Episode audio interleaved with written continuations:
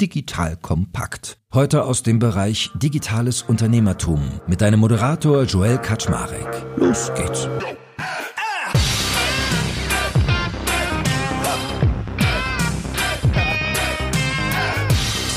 Hallo Leute, mein Name ist Joel Kaczmarek. Ich bin der Geschäftsführer von Digital Kompakt und heute widmen wir uns mal einem Brot- und Butter-Thema von mir, nämlich dem Thema Podcast-Werbung oder Podcast-Advertising. Wie nutzt man das richtig? Wie setze ich das ein, um meine Marke größer, bekannter, besser, reicher zu machen? Ich will da natürlich auf viele verschiedene Punkte eingehen und weil ich das alleine gar nicht gut genug kann, habe ich mir meine gute Freundin, die liebe Paula Thom, auch noch mit eingeladen. Paula führt den Podcast Marketing Club. Seit drei Jahren hat sie quasi als Vermarkter in dem Bereich gearbeitet und gründet jetzt auch gerade was Spannendes Neues im Bereich LinkedIn Ads. Das heißt Xhauer zusammen mit ihrem Freund, dem guten Michael. Also Freunde da draußen, wenn ihr auch in Sachen LinkedIn mal was braucht, könnt ihr euch an sie wenden. Aber vor allem ist Paula heute da, um immer durchzudeklinieren, wie funktioniert das eigentlich mit der Podcast-Werbung? Ja? Wann eignet sich das für mich? Welche Ziele sollte ich damit verfolgen? Wie setze ich das um? Wie kann ich den Spaß messen? Was kostet das?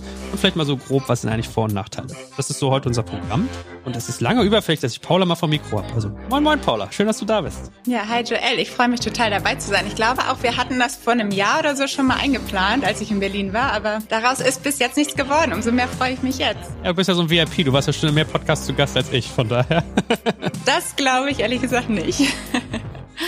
Ja, ich glaube schon. Aber anyway, gut, starten wir aber mal straight rein. Also, ich finde, wir könnten mal anfangen mit einer Unterscheidung, nämlich den Menschen mal zu erklären. Als erstes, äh, es gibt so zwei Arten von Podcast-Werbung, nämlich einmal Baked In und einmal Dynamic. Wir können ja mal den Start machen. Du erklärst, was Baked In ist und ich erkläre, was Dynamic ist. Wie würdest du Baked In Podcast-Werbung jemandem erklären?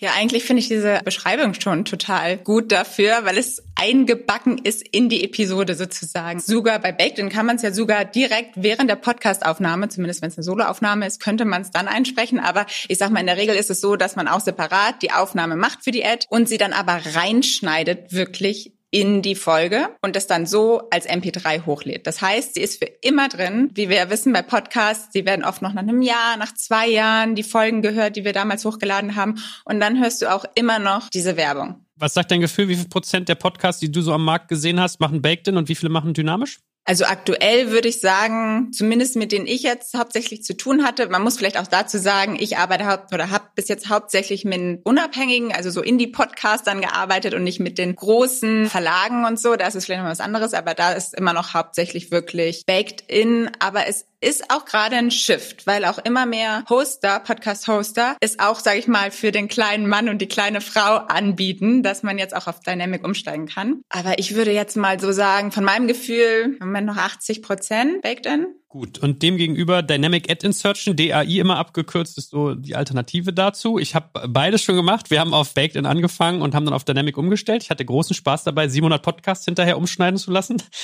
Ich wollte gerade sagen, das muss man ja erstmal überhaupt verstehen, ne? weil du ja überall diese Baked In drin hattest und die muss ja raus, weil sie ja sonst halt dreimal oder zweimal drin ist in der Folge. Ja, absolutes Problem, weil man hat natürlich, also als, aus Kundensicht ist es natürlich oft schön, weil so eine Baked In Werbung ist ja so gemacht, dass der Podcaster oder die Podcasterin vielleicht auch ein bisschen was Individuelles erzählt, so nach dem Motto, hey Leute, heute reden wir über, weiß ich nicht, Tabellenfunktion und ich habe dann einen tollen Partner, nämlich irgendwie Microsoft Excel, ja, oder ich habe heute irgendwie das Baby One dabei und wir reden ja heute über Schwangerschaft. Dann kann man das schön anpassen, aber wir haben zum Beispiel ganz oft den Effekt gehabt, dass wir irgendwelche Konferenzen beworben haben oder irgendwelche Software oder Anbieter, die dann halt irgendwann schon gar nicht mehr existierten. Und sowas finde ich auch aus HörerInnen-Sicht dann irgendwie doof. Und bei Dynamic ist es halt so, man lädt die Podcast-Folge quasi komplett werbefrei als MP3 hoch, definiert Stellen, an denen Werbung erscheinen darf und dann geht im Prinzip ein Server, also ein Computer hin und entscheidet, was dort erscheint. Das heißt, äh, es kann sein, dass die liebe Paula eine ganz andere Podcast-Werbung anhört als ich, weil man auch entsprechend filtern kann. Mit Dynamic Ad Insertion ist es möglich für den Podcaster, das ist super, weil man das ganze Inventar auch rückwirkend, wenn man das wie wir so streberhaft macht, natürlich bewerben kann. Auch die Altfolgen, das summiert sich ganz schön. Also bei uns sind 60 Prozent der Reichweite mittlerweile in Altfolgen. Auf der anderen Seite ist halt auch sehr schön, wenn man auch gut filtern kann. Bei uns kann man zum Beispiel hingehen und kann sagen, ich möchte jetzt nur Männlein erreichen oder Weiblein, ich möchte irgendwie in dem und dem Alter Menschen erreichen oder in dem und dem Bundesland. Und da wir unseren Content auch noch sehr gut gepflegt haben und Laster quasi bilden, sind wir auch in der Lage zu sagen, okay, ich möchte jetzt nur E-Commerce-Leute erreichen oder nur KMU, Technologie, Finanzen, Gründer. Also das können wir alles irgendwie filtern. Das ist, glaube ich, ein richtig krasses Asset,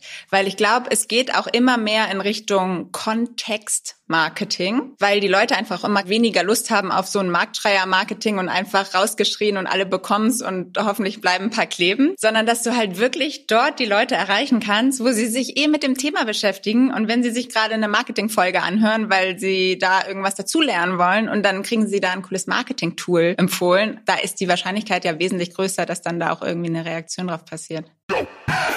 Werbung.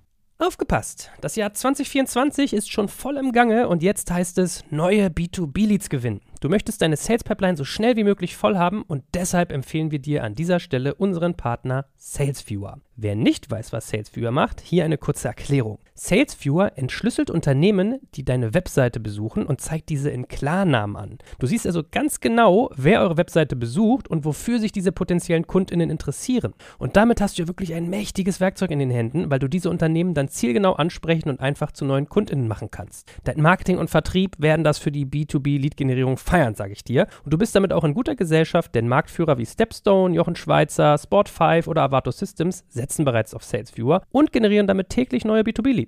Wie so eine Registerkasse eigentlich, wo es immer klingelt, wenn du wieder eine neue Brand identifiziert hast, die sich für dich interessiert und die du jetzt einfach pflücken kannst. Daher, wenn das für dich interessant ist, dann teste SalesViewer doch einfach mal kostenlos. Alles, was du dafür wissen möchtest, findest du unter folgender Weiterleitung: digitalkompakt.de slash salesviewer. Und wie immer verlinke ich dir es auch auf unserer Sponsorenseite unter digitalkompakt.de slash Sponsoren. Das war's mit dem Werbespot. Ja, ich meine, es ist ja immer so ein bisschen educated guess auch. Also ich habe zum Beispiel heute mit jemandem irgendwie telefoniert, die machen so Ratenkauf, ermöglichen die, ja, oder sowas wie Rechnungskauf. Dann gehst du halt hin und sagst, guck mal, wollen wir das nicht irgendwie Leuten vorwiegend im E-Commerce anbieten? Oder dann haben wir andere, die sagen, wir machen Executive Coaching und dann sagen wir, okay, cool, lass uns irgendwie in unserem Bereich Transformation werben, weil da hören viele ältere äh, Unternehmen zu, also wirklich eher die größeren und da triffst du eher deine Zielgruppe. Ne? Von daher, das ist, glaube ich, so ein ganz spannendes Asset. Und das andere ist natürlich, über Dynamic bucht man dann nicht mehr einen Podcast. Also wenn ich Baked buche, buche ich ja ein eine Folge. Dann sagt man zum Beispiel, du buchst drei Ads oder fünf oder zehn. Und bei Dynamic ist es so, dann buchst du Ad Impressions, also 1000, 10.000, 100.000, 200.000, je nachdem. Und so erklärt sich dann aber auch, warum die Paula vielleicht was anderes hört als ich, weil Paula wohnt in Wien, ist eine Frau und viel, viel jünger als ich, alter Sack, ja, und macht vielleicht was ganz anderes. Und äh, so kann es dann halt sein, dass das gefiltert wird. Ich möchte dich einfach mal das fragen. Ich sage mal eine Frage, die mir ganz oft gestellt wird. Wenn ich Dynamic buche, dann ist das ja nicht mehr Host-Red, sondern ist dann halt vom Sprecher eingesprochen. Ist das richtig? Nee, ist es nicht. Host-Red heißt halt immer der Moderator oder die Moderatorin des Podcasts liest es vor mit der Idee, es soll halt sehr nativ sein. Also es soll sich gar nicht wie so ein Bruch zwischen Inhalt Inhalt und Werbung anfühlen. Der Werbemittelerstellungsaufwand ist halt sehr gering, weil das macht im Prinzip der Moderator oder die Moderatorin, die es einspricht und es ist halt vom Werbemittel, Werbemittelerstellung halt schon und es ist sehr glaubhaft so. Das ist das dritte, ja. Das heißt, man nimmt Glaubwürdigkeit mit nativ und hat den Aufwand abgeschoben. Und es gibt das auch, dass man einen Sprecher beauftragt. Wenn ein fremder Sprecher das spricht, das nennt man Programmatic. Also dann kannst du es haben, dass jemand teilweise auch zum Beispiel über eine Agentur einbucht. Also sagen wir mal, VW kommt an, bucht über seine Kommunikationsagentur, möchte 20, 30 Podcasts auf einmal buchen oder auch Radio. Dann kriegst du auch über Dynamic, das geht, machen wir nicht, aber ist theoretisch bei einigen Anbietern auch möglich. Dann hast du es programmatisch und das meint in der Regel eigentlich immer, dass das jemand anders spricht. Dann klingt das halt, wie man das so kennt aus dem Radio. Ne? Dann hörst du irgendwie einen professionellen Sprecher, ein Musikbett drunter. Ist dann halt ein anderer Angang, bietet halt mehr Skalierung. Warum viele ja Dynamic nicht machen, viele, sage ich mal, kleinere Podcaster, ist, es ist ziemlich teuer. Das Tool, was wir nutzen, plus irgendwie unseren Hoster, da kann man einige tausend Euro pro Monat rechnen, die wir uns das kosten lassen, das zu betreiben. Plus man hat noch die Initialkosten, die ganzen alten Folgen halt wieder werbefrei zu kriegen, wenn man schon viele hat. Ne? Deswegen haben viele größere Netzwerke eigentlich Dynamic und viele kleinere oft eher das Baked-In, weil es einfach leichter machbar ist. Aber Eignung. Wen würdest du denn sagen, das ist ja, dass die Leute auch mal interessiert, wann ist man geeignet für Podcast-Werbung und für wen eignet sich das? Ich muss vielleicht dazu sagen, dass wir uns ja beide sehr im B2B und Business-Kontext bewegen, was Podcast-Werbung angeht. Grundsätzlich würde ich sagen, B2B-Firmen in Business-Podcasts Werbung zu schalten, natürlich auch vom Thema dann grob passend, da funktioniert fast alles. Da kann man wirklich erstmal sagen, gerade so, um Leads zu generieren, um halt wirklich so ein bisschen die, die Brand Awareness zu bekommen, überhaupt erstmal die Business-Marke vor die Augen, vor die Ohren der richtigen Zielgruppe zu bekommen. Gibt es bestimmt Ausnahmen, aber da geht im Business fast alles. Was natürlich der zweite Punkt ist, was ist das Ziel? Also, dass man sich überlegen muss, okay, was ist denn das Ziel der Kampagne, was will ich erreichen? Und da ist nämlich die Frage der Eignung, okay, passt es zu dem Ziel oder passt es zu dem Ziel? Aber vielleicht hast du da ja auch Erfahrungen gemacht, was bei euch am besten funktioniert hat bis jetzt, je nachdem, welches Ziel gewünscht war. Also auf der Kundenebene gebe ich dir recht, da gibt es bisher eigentlich nur eine Sache, die ich immer versuche auszuschließen. Ich habe festgestellt, dass Agenturleistungen, besonders wenn sie sehr generisch sind, dass die einfach sehr, sehr schlecht funktionieren für Podcasts, hatte ich mal den Eindruck. Also wenn jetzt jemand sagt, ich baue Webshops oder ich bin eine Commerce-Agentur oder vielleicht manchmal auch eine Marketing-Agentur, wenn man das generisch bewirbt, funktioniert das nicht. Wenn man es zuspitzt, also zum Beispiel sagt, ich bin eine Marketing-Agentur und wir haben hier das Marketing-Corona-Notfallpaket, was wir mal getestet haben mit einem Kunden von uns, das hat super funktioniert.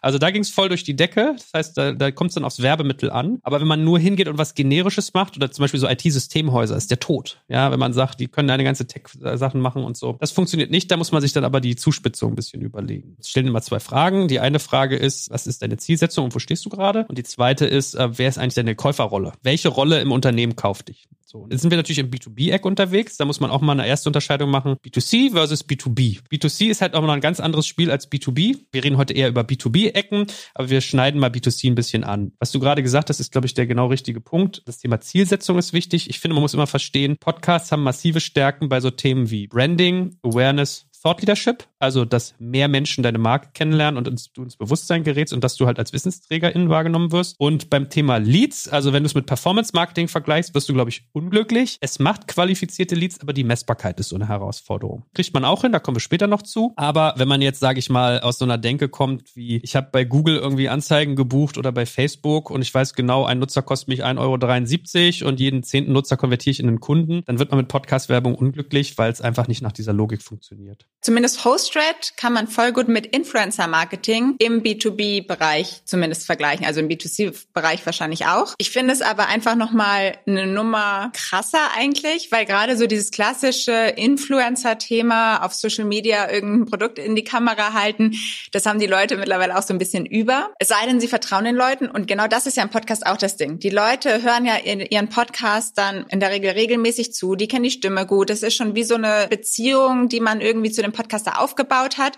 Und wenn der dann in seinen eigenen Worten das Produkt erklärt und das beschreibt, dann ist es halt eher so eine Empfehlung von einem Freund, als wenn es halt irgendwie so ein Marktschreier-Ad ist, wo man denkt so, boah, nerv mich nicht, sondern denkt man, oh, wenn der darüber redet, ja, dann schaue ich mir das doch mal an. Und genau das ist dieser Influencer-Faktor, der den Podcast bringen kann. Und ich meine, klar, bei Influencer-Marketing auf Social Media kann man wahrscheinlich auch schon wieder besser tracken, aber das muss man einfach im Kopf behalten. Ne? Die Leute haben einen im Kopf und denken, okay, weil es auch über die Stimme kommt, ist es auch, nimmt man es in der Regel sehr emotional auf, man merkt es sich und dann denkt man zwei Monate später sitzt man im Meeting und denkt, ja, wir brauchen doch ein neues Projektmanagement-Tool, hat jemand eine Idee? Und dann ist es ja, hey, warte mal, ich habe vor zwei Monaten da was gehört, weil du dich einfach wirklich in den Kopf der Zielgruppe dann reinpflanzt quasi und sie dich dann wirklich für Monate im Kopf behalten. Und deshalb ist es dann auch manchmal so, dass du erst Monate später die Leads einsammelst oder vielleicht sogar die Kunden. Und das, das macht es halt auch so schwierig, es zu tracken am Ende. Ne? Aber trotzdem bedeutet es nicht, dass es halt nicht funktioniert. Ja, ich finde es auch mal ein ganz schönes Bild. Man, man sitzt im Ohr der Leute, so kann man sich das ja vorstellen. Und das ist in der Tat so, das macht sehr viel Bildgebung. Ich frage dann auch mal ganz oft, erinnerst du dich noch so an deine Hörspiele? Hast du als Kind Hörspiele gehört? Und dann kommen die immer mit drei Fragezeichen, Benjamin Blümchen, Baby Blocksberg. Da hast du sofort irgendwie eine Emotion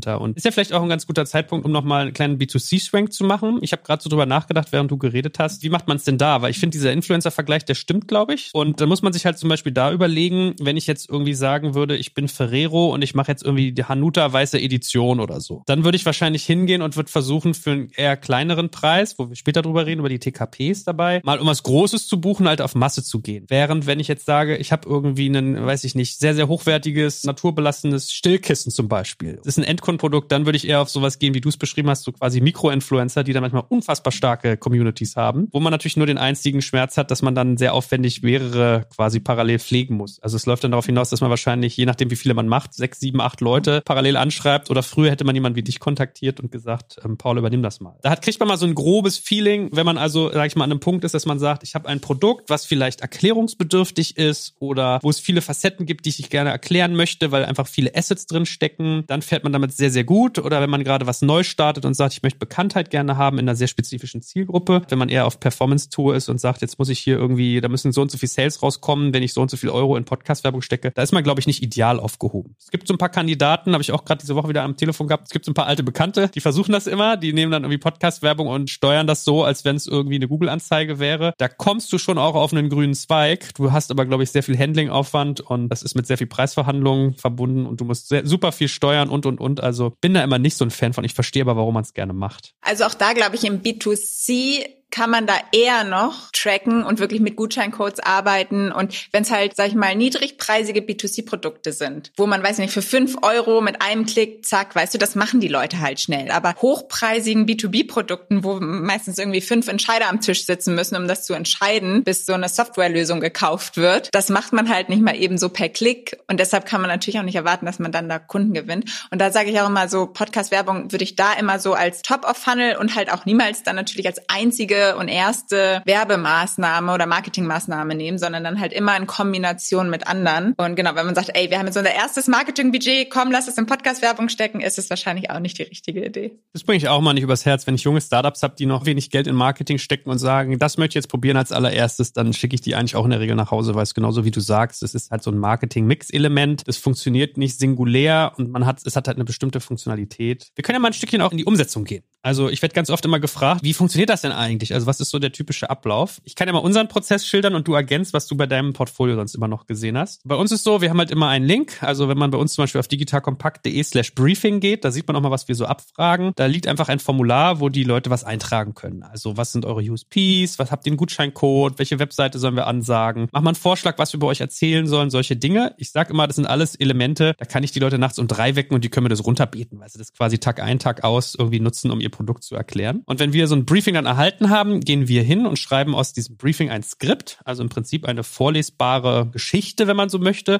bis wir den, den Spot aufnehmen. Wenn ich das Produkt schlecht verstehe, dann schicke ich das Skript schon zu, weil dann sage ich, guck mal, hier habe ich das richtig verstanden, ehe ich es jetzt einspreche. Wenn ich es gut verstehe, was eigentlich ehrlich gesagt fast immer der Fall ist, dann sprechen wir einfach einen Werbespot ein, machen auch mehrere Versionen, weil man muss aufpassen, wenn man Podcast-Werbung umsetzt, dass man die Leute nicht so an so eine Gewöhnung bringt. Weil, um mal ein Gefühl zu geben, der durchschnittliche Nutzer, die durchschnittliche Nutzerin bei uns hören sich eine Werbung zwischen vier und acht Mal an. So, wenn du achtmal dasselbe hörst, kann man sich vorstellen, es ist irgendwann ein bisschen ermüdend. Deswegen produzieren wir in der Regel eigentlich auch mehrere Versionen der Werbung. Und dann schicken wir die dem Kunden zu zur Abnahme, dann kann er sagen, alles klar, finde ich gut oder nein, man auch mal auf. Ich erinnere mich zum Beispiel an sowas wie, ich habe einmal in einer Werbung Hoster anstatt Hoster gesagt oder umgekehrt. Dann musste ich den ganzen Spot neu aufnehmen, weil das irgendwie nicht gewünscht war. Oder man spricht den Namen der Firma falsch aus. Oder es gibt manchmal so Reizwörter oder kannst du ja noch diesen Aspekt mehr hervorheben als jenen. Das sind so typische Classics. Da muss man eigentlich nur drei Entscheidungen fällen. Wen will ich erreichen, wann und wie viel, mit welcher Kraft. Das ist so eine typische Umsetzung bei uns. Dann haben wir noch eine Sonderwerbeform, die erkläre ich aber mal gleich. Frag dich vorher mal, äh, ist das so, machen das andere eigentlich auch so wie wir? Im Groben und Ganzen schon. Also genau, was du sagst, der erste Part ist, glaube ich, der wichtigste, dass man wirklich klärt, wer ist eure Zielgruppe, wen wollt ihr erreichen, wen sollen wir auch ansprechen und vielleicht sogar ausrufen, was ist euer Ziel? Und somit natürlich auch am Ende der Call to Action, dass das auch ganz klar definiert ist, dass man das vorher klärt.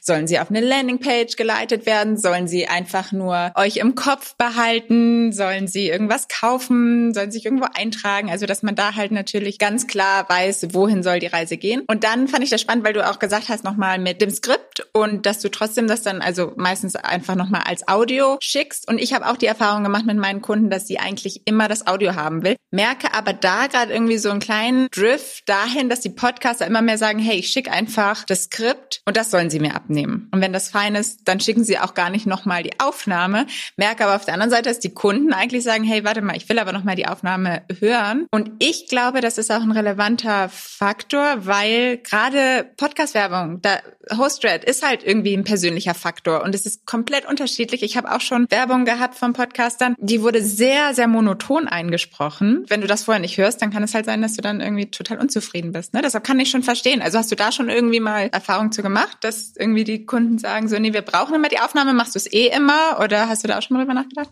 Wir machen eigentlich immer die Aufnahme und man muss ja eine Zuspitzung auch noch sagen. Wenn man wie wir Dynamic Ad Insertion macht, können die Kunden sich nicht mehr selbst im Podcast hören. Die können natürlich zehn Folgen anhören und hören vielleicht viermal ihre Werbung, aber ich kann ja nicht mehr sagen, du bist in Folge A am Montag oder in Folge B am Mittwoch. Der Server entscheidet ja per Zufall, wann es ausgespielt wird. Deswegen finden wir eigentlich auch total wichtig, dass man den einmal so einen Link schickt, dann können es auch mal den Kollegen in der Firma zeigen oder dem Chef sagen, hier guck mal, da spricht der Typ gerade für uns, der mal über die, über die Startups redet, geiler Typ und so. Oder die Paula, die ist ja so eine Mann, die hat ja so eine Energie, schau mal, das hat die für uns gemacht, fühlt, fühlt sich doch irgendwie geil an. Man darf nicht unterschätzen, viele mögen, glaube ich, auch Podcast-Werbung oder bei ganz vielen war so der erste Stein des Anstoßes, die hören unseren Podcast und wollen da selber mal auftauchen. Und dann ist es auch so ein bisschen was fürs, fürs Feeling, ja. Und genau wie du sagst, wenn du das natürlich so vorliest, als wenn du gerade das Telefonbuch abliest, ist es der Tod. Oder ich habe mal einen Werbekunden gehabt, der hat in einem anderen Podcast, einen befreundeten Podcast sogar von uns gebucht und hat gesagt, ach, ich habe mich total gefreut, die haben uns einen zweieinhalb Minuten langen Spot gesprochen, fand ich das toll. Bis ich ihn selbst im Podcast gehört habe, gedacht, naja, ist ja doch ein bisschen lang und doch ein bisschen langweilig. Ja, das heißt, um auch mal was über Längen zu sagen. Wir machen Podcast-Werbung so bei 40 bis 60 Sekunden Länge. Da denkt man immer, oh mein Gott, da hat der Joel ja nur dreimal geatmet und irgendwie drei Sätze gesagt. Da kann man schon ein bisschen was erzählen. Einmal das und, also wenn die Podcast-Werbung zu Ende ist und die Leute denken, hä, warte mal, das war aber spannend, dann ist ja noch die Wahrscheinlichkeit viel größer, dass sie dann halt auch aufspringen und sich das vielleicht nochmal anschauen,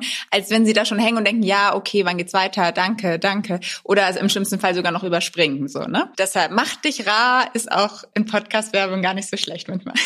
Aber was ja vielleicht auch interessant ist, weil der Call-to-Action-Punkt ist ja noch ganz relevant. Was wir immer tun, ist, dass wir am Ende natürlich immer eine URL ansagen. Und manchmal hat man halt den Effekt, dass die Kunden dir halt sowas mit UTM-Parametern mitgeben, die halt unaussprechlich sind oder sehr, sehr lange URLs. Oder der Firmenname ist irgendwie zwar cool, aber du weißt nicht so richtig vom Hören, wie man ihn schreibt. Wir gehen immer hin und sagen bei uns immer Links an, die auf digital kompakt im Prinzip enden. Also ich sag so, hey Leute, wenn das für euch interessant ist, dann geht mal auf digitalkompakt.de slash und dann den Namen der Firma, slash Vodafone, slash Paula, slash whatever it is. Und dahinter setzen wir dann die Weiterleitung zu den Links, was die Kunden uns schicken, was ihnen wichtig ist. Und dann sagen wir trotzdem aber auch nochmal, und du kannst natürlich alle unsere Werbekunden auch nochmal auf unserer Sponsorenseite unter digitalkompakt.de slash Sponsoren nachschauen. Warum machen wir das? Genau, was du gerade als Szenario beschrieben hast. Hey Paula, wir brauchen CRM. Hast du da eine Idee? Oh ja, warte mal, da habe ich vor kurzem was gehört oder vielleicht ist doch schon ein bisschen länger. Ich, ah, fuck, welcher Podcast war denn das? Und dann finden die das natürlich nicht. Und deswegen schaffen wir so eine Anlaufstation, dass wir sagen, guck mal, unter digitalkompakt.de slash Sponsoren kannst du alle immer nachgucken, siehst die alle in der Liste, sagst, ah, hier, okay, war das da. Gerade weil ihr ja bei Dynamic Ads seid und da habe ich oft auch den Punkt, also seien wir mal ehrlich, fast keiner schaut in die Show Notes, um das nochmal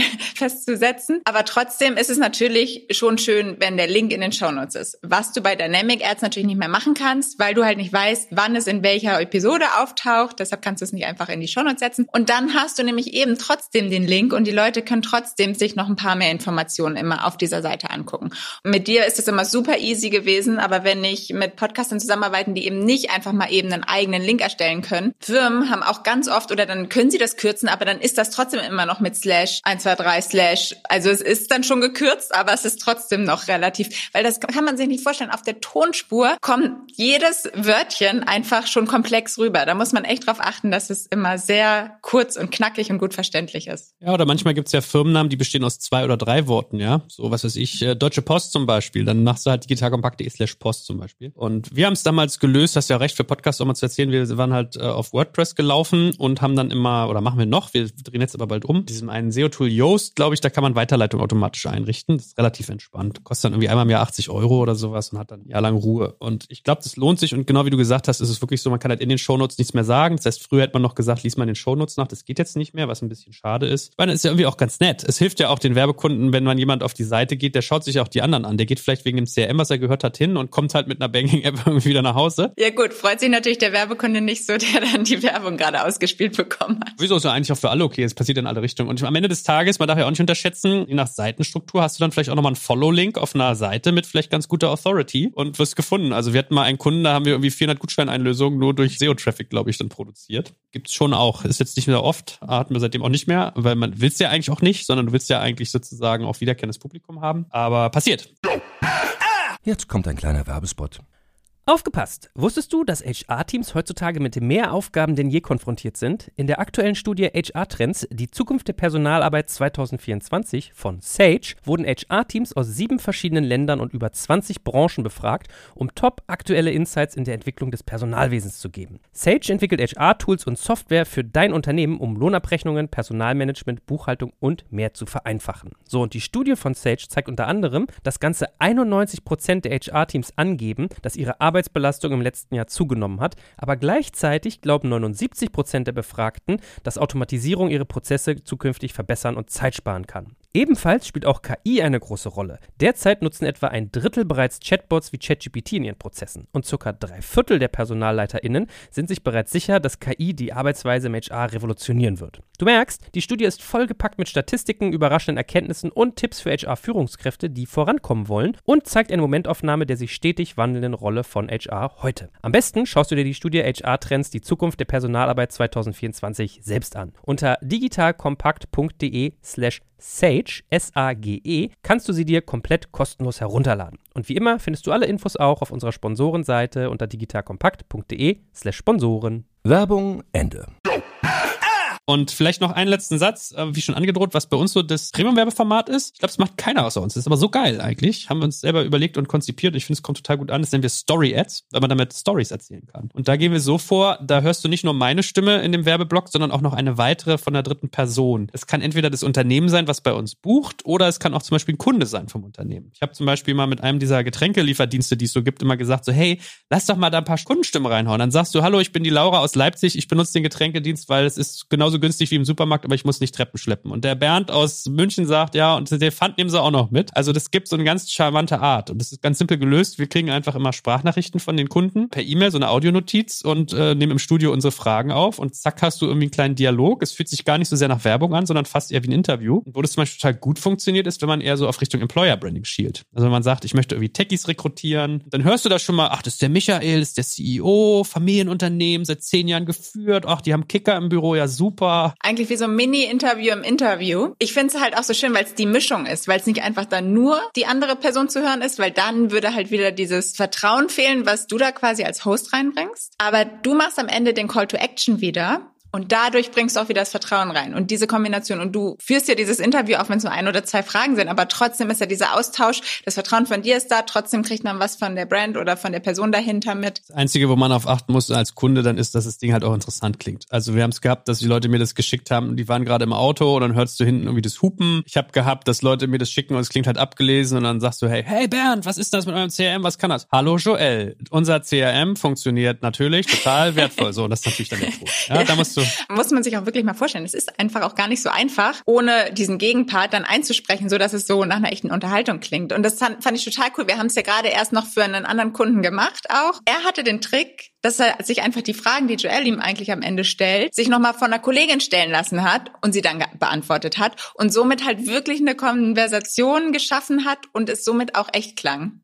So, und dann machen wir jetzt mal die magische Schatzkiste auf zum Thema Messbarkeit. Was äh, empfiehlt Paula Turm, um Podcast-Werbung zu messen? Da kann Baked In einfach mit Dynamic auch nicht mehr mithalten. Ich habe halt schon häufiger sogar auch von Kunden gehört, dass sie sagen, mm, ich will aber lieber bei Baked In bleiben, weil dann ist es halt für immer drin. Bei Dynamic Ads buchst du halt wirklich die Impressions und nicht die Downloads. Weil bei Baked In sagst du, okay, du buchst jetzt eine Folge, sagst halt als Podcaster im Vorfeld, wir haben da so Pi mal Daumen 1000 Hörer pro Folge, sage ich jetzt mal. Dann kriegst du im Nachhinein das Reporting nach sechs Wochen. Das ist meistens so das, wonach man dann geht. Wie viele Downloads hast du nach sechs Wochen? Wonach man das verkauft. Dann nach sechs Wochen guckt man drauf und sagt, ja, wir haben in der einen Episode 950, in der anderen 1010. So, und dann hat man so grob die Zahlen. Aber du weißt nicht am Ende, wie viele dieser Downloads wirklich deine Folge angehört haben. Und das ist das Geile, finde ich, bei Dynamic Ads, weil du wirklich sagst, ich will 20.000 Impressions buchen und dann wird deine Werbung 20.000 Mal ausgespielt und wenn sie jemand überspielt, dann wird's halt nicht mitgezählt. Und somit weißt du halt viel klarer, wie viele Leute wirklich deine Werbung angehört haben. Ja, man müsste ja eigentlich theoretisch hingehen. Sagen wir mal, du hast einen Podcast, der pro Folge 10.000 Mal gehört wird. Du hast aber so eine Finishing-Quote von 50 Prozent. Also nur jeder Zweite hört ihn auch zu Ende. Man muss sich das so vorstellen, du kannst dann deine einzelnen Podcast-Apps aufmachen als Betreiber. Spotify vor allem und Apple Podcast. Und dann siehst du so eine Art Verlaufskurve. Du bist natürlich am Anfang bei 100 Prozent und dann geht die runter, ganz automatisch. Ja, vielleicht ist es immer horizontal, wenn du eine Knallerfolge hast, haben wir auch ab und zu. Aber im Kern ist es so, du kannst dann halt gucken und dann siehst du auch mal kleine Dellen, wo weggespult wird, als es noch baked in war. Und dann müsstest du eigentlich ganz korrekterweise hingehen hingehen und bei jeder einzelnen Folge gucken, wie viele Leute hatten denn eigentlich noch eingeschaltet, als die Folge kam, die Werbung. Und was wir nämlich natürlich noch nicht erzählt haben, war, es gibt ja die Möglichkeit, eine Podcast-Werbung am Anfang, in der Mitte oder am Ende zu schalten. Pre-Roll, Mid-Roll oder Post-Roll. Und wenn du jetzt in der zweiten Mid-Roll zum Beispiel bist, also wir sind zum Beispiel im Podcast, wir haben in der Regel einen am Anfang, zwei in der Mitte. Am Ende bewerben wir nur eigene Sachen, wenn dann überhaupt. Ja, dann kannst du halt Pech haben und dann haben dich halt nur irgendwie ein Drittel der Leute gehört, die die Folge eingeschaltet haben. Oder manchmal werden auch Sachen als Downloads gezählt, je nachdem, wo du gehostet bist, wenn nur die Folge quasi von deiner App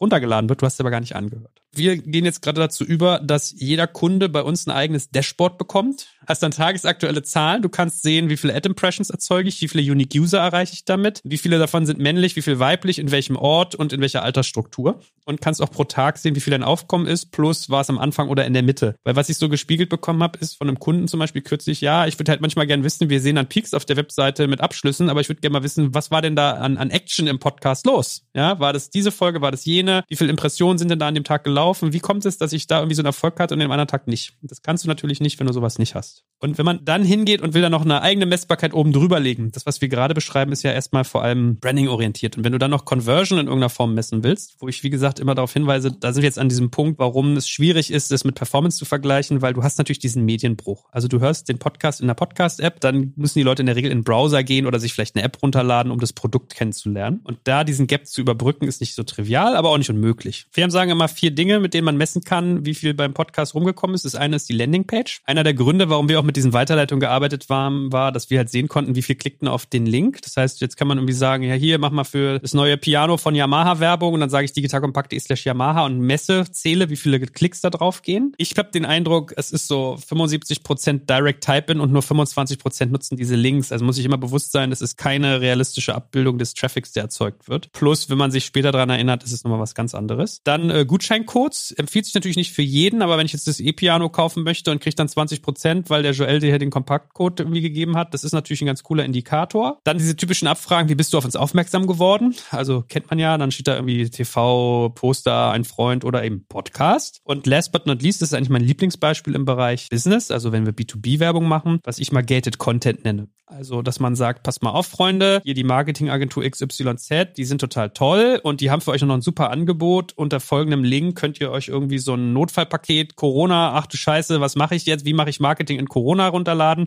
Da sind irgendwie, weiß ich nicht, drei Checklisten drin, zwei Erklärvideos und noch irgendwie ein kurzes E-Book. Einfach deine Mailadresse da lassen, dann kriegst du das kostenlos. So. Und das macht halt mit den Leuten was, weil sie das Gefühl haben, okay, da steckt was dahinter oder man kann sich vielleicht ein White Paper durchlesen oder wie eine Case Study. Ich hinterlasse nur meine E-Mail-Adresse und zack, haben halt die Kunden irgendwie ein Lied und können was bauen. Und wenn man dann hingeht und mischt die Werbeform auch, dass man zum Beispiel sagt, ich mache vielleicht ein paar Werbespots, die sind ein bisschen generisch auf bestimmte Produktfeatures, hau da aber so ein Gated Content hinter und dann mache ich nochmal eine Story-Ad und wo ich vielleicht auch ein Beispiel erzähle, dann kommt da schon ein ganz cooler Mix zusammen. Wir hatten ja auch zusammen jetzt gerade noch eine Kampagne gemacht für einen Kunden, die ihren eigenen Unternehmenspodcast bewerben wollten. Und da dann auch nochmal zur Messbarkeit, das hatte ich nämlich dann auch nochmal gesehen, die waren halt nicht in den Charts zu sehen und sind dann unter die Top 20 gekommen, wirklich, nach denen sie dann halt im Podcast ausgespielt wurde, die Werbung. Weil das Gute dabei ist, dass du halt diesen Call to Action setzen kannst. Hey, du bist doch eh gerade in deiner Podcast-App. Such mal ganz kurz den Podcast XY, klick auf Abonnieren, kannst ihn jetzt abonnieren, speichern und später anhören. Und das ist halt genau das. So nimmst du halt den Leuten. Also A, sie, sie sind in ihrer Podcast-App, sie kennen sich aus. Und B, sie müssen nicht unterbrechen. Sie einfach nur kurz speichern und dann hast du sie aber schon als Abonnenten, was zumindest schon mal dazu führt, dass du in den Charts nach oben steigst und auch bei denen dann im Podcast-Feed auftauchst und so die Chance auch erhöhst, dass sie dann auch reinhören. So, und was sind so typische Preise, die du immer durchsetzt? Ja, also da auch wieder, es macht komplett einen Unterschied, ob wir über B2B oder B2C reden. Wenn du die breite Masse erreichen willst, dann kannst du natürlich viel mehr Leute erreichen, hast dann aber nicht so speziell das, was ich vorhin schon meinte mit dem Kontextmarketing, dass du sie in einer bestimmten Situation erreichst, dann bewirbst du, weiß ich nicht genau, wie du meintest, vielleicht das neue Hanuta, aber das kann jeder bekommen. Das ist dann natürlich günstiger. Gerade aber im B2B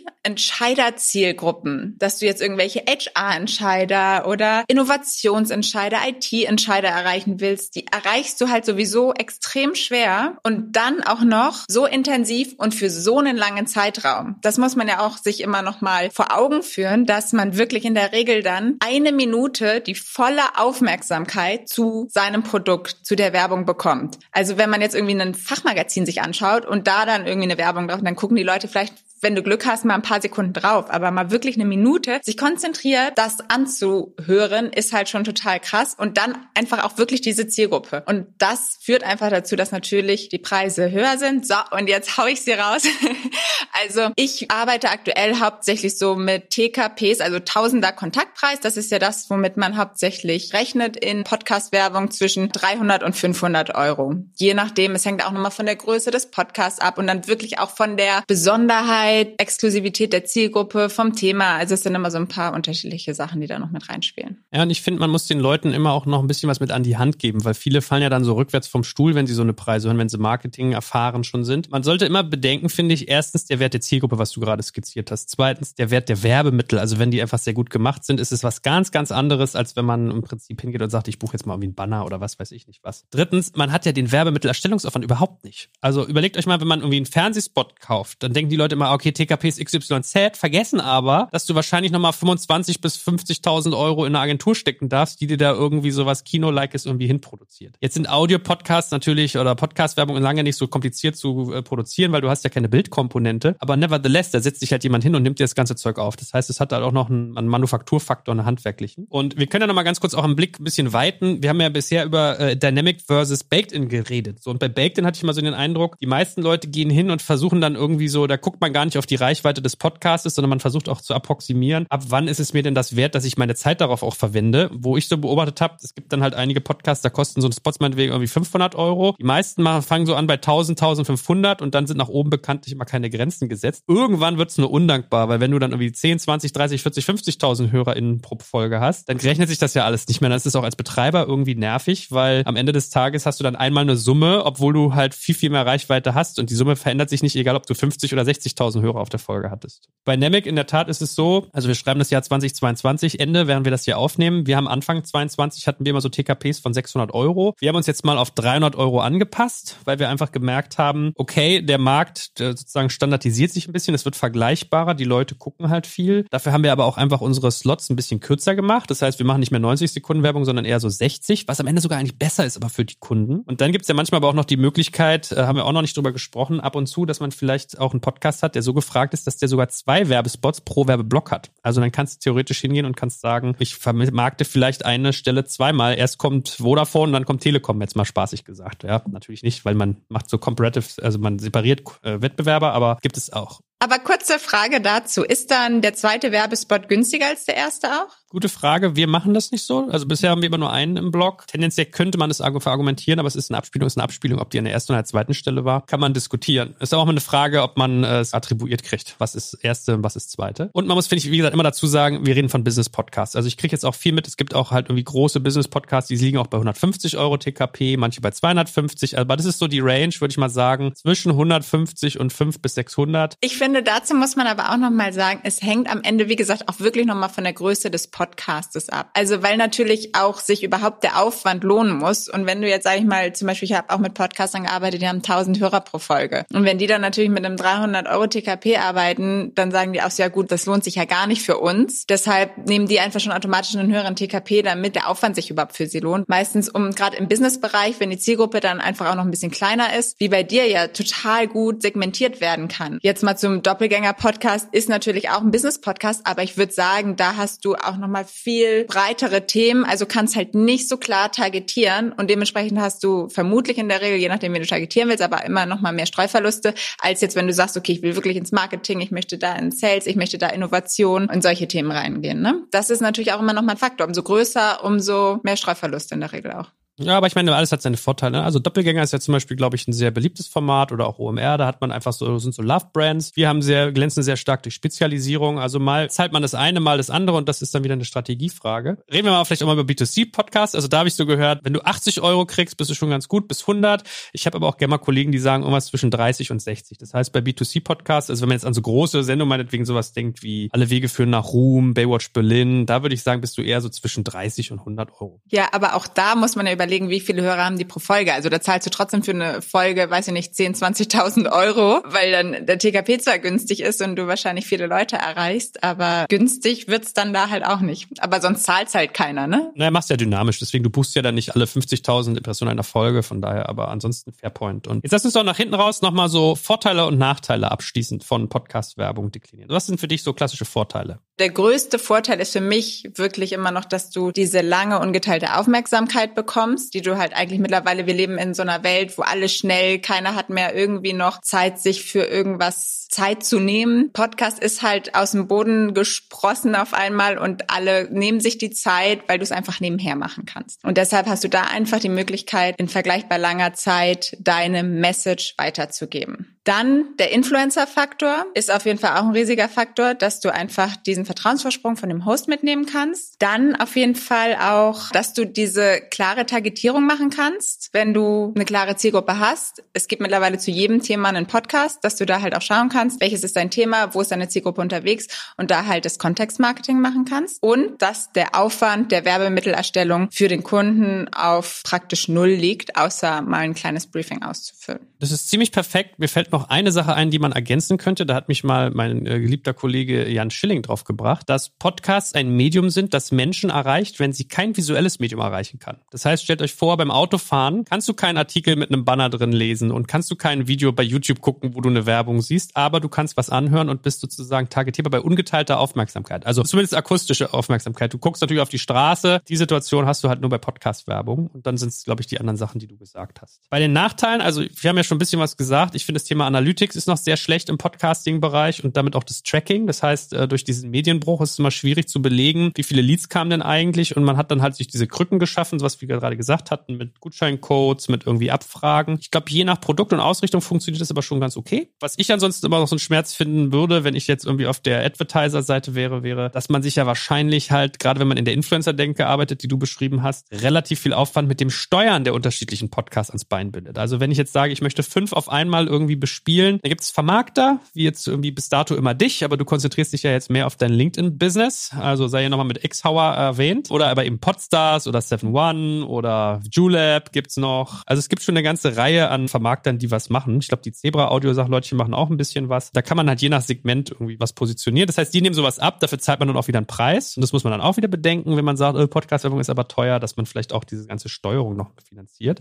Das wären so meine drei Sachen, wo ich da sage, okay, Tracking, Analytics und irgendwie Aufwand, wenn ich mehrere Sachen gleichzeitig machen will. Man kann natürlich auch zu großartigen Podcasts wie uns gehen, da kriegt man ganz viele Segmente auf einmal. Aber das wären so die Sachen, die mir entfallen. Hast du noch was, wo du sagst, mh, hm, das muss man als Schmerzpunkt wissen? Nö, eigentlich hast du das schon gut aufgegriffen. Hätte ich jetzt auch so gesagt. Ja, bei dem Tracking vielleicht noch. Ich glaube, es würde mehr gehen. Es liegt halt auch an unserem Datenschutz. Also wenn wir da mal zu unseren Kollegen in den USA rüberschauen, was die zum Beispiel machen können, dass die halt IP-Adressen dann tracken können. Dementsprechend können sie sehen, ah, der hat den Podcast gehört und danach war er auf der Website. Und dann können sie das halt tracken. Wie viele Leute von dem Podcast sind danach auf die Website gegangen? Und sowas ist bei uns einfach nicht möglich, weil wir das einfach datenschutzmäßig nicht erlauben. Keine Ahnung, ob sich das jemals ändern wird. Und deshalb weiß ich auch, also es wird so oder so, glaube ich, immer weiter optimiert, was wir da machen können. Auch die ganzen Standards. Wir haben ja auch den IAB-Standard, wo dann ganz klar ist, was ist ein Download und so. Also da sind ja immer mehr Sachen in der Mache. Das ist immer klarer und auch transparenter für die Werbetreibenden wird, dass sie sehen, was buche ich denn eigentlich? Und eigentlich mit Dynamic Ads kann man das dann ja auch schon sehr gut sehen, weil das ist, sollte man immer wissen, die Haupt-KPI einfach. Ne? Wie viele Leute habe ich erreicht mit meiner Werbung? Schöner bunter Ritt mit dir, liebe Paula. Es hat viel, viel Spaß gemacht. Wir konnten vielleicht ein bisschen Aufklärungsarbeit leisten. Darf man sich an dich eigentlich noch wenden für Podcast-Werbung oder müssen die alle zu mir kommen? Ich würde sagen, sie sollen sich am besten direkt bei dir melden. Da sind sie auf jeden Fall besser aufgehoben und haben da auch, ja, wie du gesagt hast, eine super Auswahl, würde ich sagen. Ich muss sagen, wirklich vom Herzen, mir hat die Zusammenarbeit immer sehr Spaß mit dir gemacht. War sehr professionell, sehr easy. Alle Kunden waren immer sehr begeistert von dir und deinen Aufnahmen. Oh, das ist super schön. Dankeschön. Kann ich nur zurückgeben. Dann danke auch heute für das schöne, tolle Gespräch und dass du deine äh, jahrelange Erfahrung heute mit uns auch nochmal geteilt hast. Vielen, vielen Dank. Ja, danke dir für die Einladung. Hat Spaß gemacht.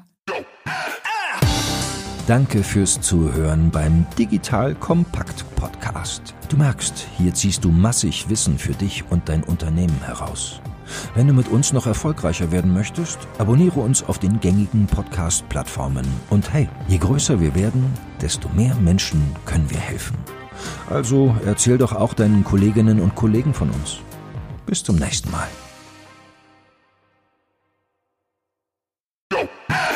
Jetzt kommt ein kleiner Werbespot.